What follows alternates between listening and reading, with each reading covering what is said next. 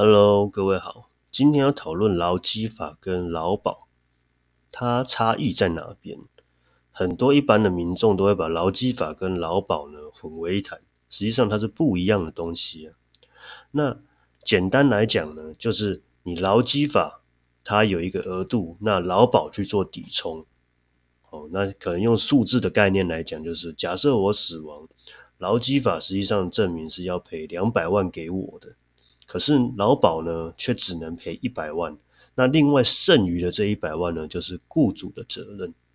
那雇主呢，是不是有这一百万的责任？那为什么会遇到这个责任呢？通常遇到的中小企业主都是低报的问题啊。那所谓低报呢，很多的雇主呢，他的员工明明赚四万块，但他却保最低。他为了要省那个劳保的给付。那你四万块，你保最低两万四，是不是差了一万六？那你会想说，哎，一个月差一万六，但是死亡是赔四十五个月，所以你这一一万六要去乘以四十五个月，这变成雇主的责任，一口气就增加了很多。那这个是假设他四万块的情况，如果他今天赚八万了，赚十万了，那费用是不是很惊人？那你又低报，那是不是很有问题？那今天好了，我保到足额，又一个问题，我足额最多最多只能买到四万五千八百，那我一个员工薪水十万块，我还是不够用，那不够用要怎么办呢？你就只能透过商业保险的团险去做一个抵充。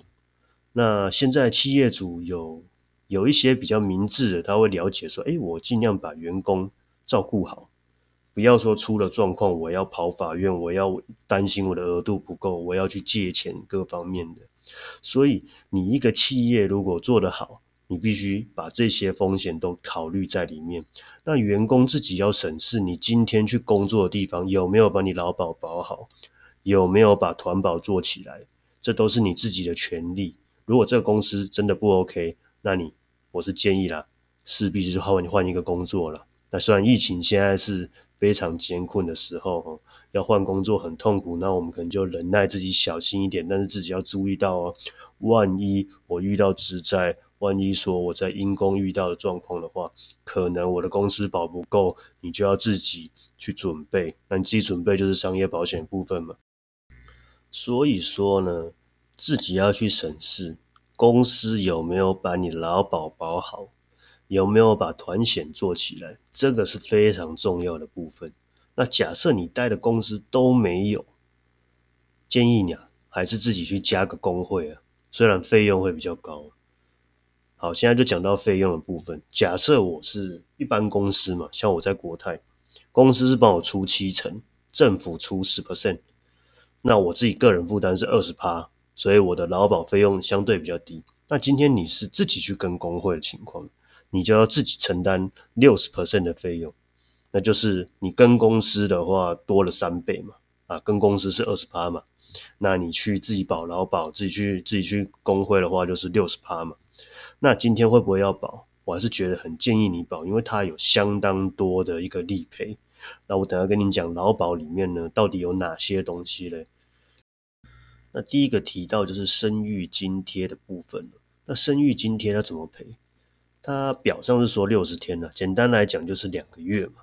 那假设我投保的金额是四五八零零，两个月就是九万多块，就不无小补嘛。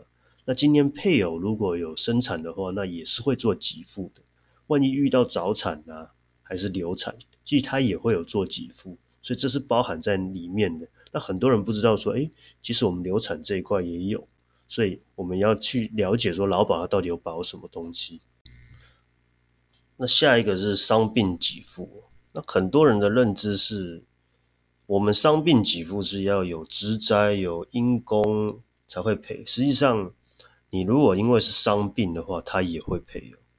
他是赔你的投保薪资的半数，从你第四天起，哦需要治疗的状况下，第四天开始起算，最多赔一整年，就是三百六十五减四。就是三百六十一天，它是有做给付的，哦所以劳保其实如果在我们生病的话，它其实是可以做给付的，哦不单单只是职灾哦。那职灾它怎么赔呢？职灾它是第一年赔七十 percent，第二年赔五十 percent，那之后就没有，就是只有抵充前面两年。那今天又遇到一个状况，我是不是第一年我有三十 percent 没有赔到嘛？我第二年有五十 percent 没有赔到嘛？那其实呢，在在工作因公的状况下呢，这些全部都是雇主的责任。所以今天如果他保不足额又没保团险，这全部都是雇主的责任。但是我们都会想说，哎，我们跟雇主要嘛？可是你小小虾米怎么去斗一个大金鱼？不太可能嘛。所以还是自己去准备好自己的商业保险，这会比较容易。因为毕竟你跟比较大的企业主去斗，或者中小企业主，你根本也没有财力去跟他斗嘛。可能斗到最后，他就是改个名字做倒闭或是脱产，你也拿他没辙。所以还是说吼，去找一个信用良好的公司，并且自己准备商业保险，这才是比较适合、比较简单的模式，比较比较没有后顾之忧啦哦。那接着讲到失能年金这一块，失能就是符合你原先的工作你无法从事，这叫失能。那会有一个问题，就是说，哎，如果我只保一两年，他有办法领吗？因为算出来的额度是不足嘛，可能就一两千块嘛。那他有一个楼地板，他楼地板是四千块，再怎么少也有四千块可以做给付。那当然，你有本事做更多的话。年限够长，那当然就是你符合了失能，他就直接做给付。那怎么算呢？他就是从你的投保薪资去乘以一点五五 percent，再乘以年限，这刚好也是老人年金的算法，就是我们的劳保年金。那它怎么算呢？就是这样，我刚刚前面讲的公式嘛。那它有一个条件，就是说你十五年哦，你至少保十五年，它就会跳到年金的模式。然后跟满六十岁加十五年，那如果说你没有保到十五年，哦，那你要退休，那就变一次金嘛，那就看怎么算嘛，你看你的基数这样下去算嘛。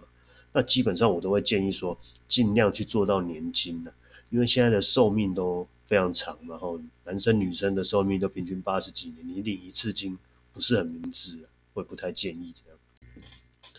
那你六十岁退休，它还有一个淡数，就是打折嘛。你六十岁退休打八折哦，八十 percent，六十一岁八十四趴，六二八十八趴，六三呢是九十二趴，六四是九十六趴。那我们真正退休年纪是六十五岁才会刚好一百趴。今天就是看你个人的需求了。那我个人的话，如果我六十岁，我铁定是直接退。可是像我们的年纪哈，我相信他可能延后退休的年纪可能会到七十啊。甚至说更久，那当然那时候可能我们的年年年纪大家都可以活到九十几岁或一百嘛，讲是这样讲的，那其实蛮可怜的。我们就是要一直工作这样子。另外还有一个问题哦，有朋友问到说，如果我万一中途我领年金，可能我领一年，我六十五岁退，六十六岁我就挂了，怎么办？那其实它有一个遗属年金，遗属年金它的顺位就是配偶子女第一顺位。第二是父母，第三祖父母，再来就是受抚养的孙子女，最后才是受抚养的兄弟姐妹。所以你不用担心说哈，挂掉以后，你的年金没领会怎么办？它会变成你的遗属去领。那这又有一个问题，如果像那种贪财的一些配偶的话呢，那怎么领？他有淡书哦，你如果呢？五十五岁以上有一年的婚姻关系，这样可以领哦，一年以上哦。那如果说你是没有行为能力或有要抚养的子女，当然就是没差就可以。那另外一个但书是四十五岁以上啊，你婚姻关系也是要一年哦。还有就是你的投保薪资不能超过两万四千哦，那就是所以说你有行为能力的话，他还是不给你领。那子女的部分就是未成年嘛。二十五岁以下，你要再学，哦，没有谋生能力，那才可以去做秦岭。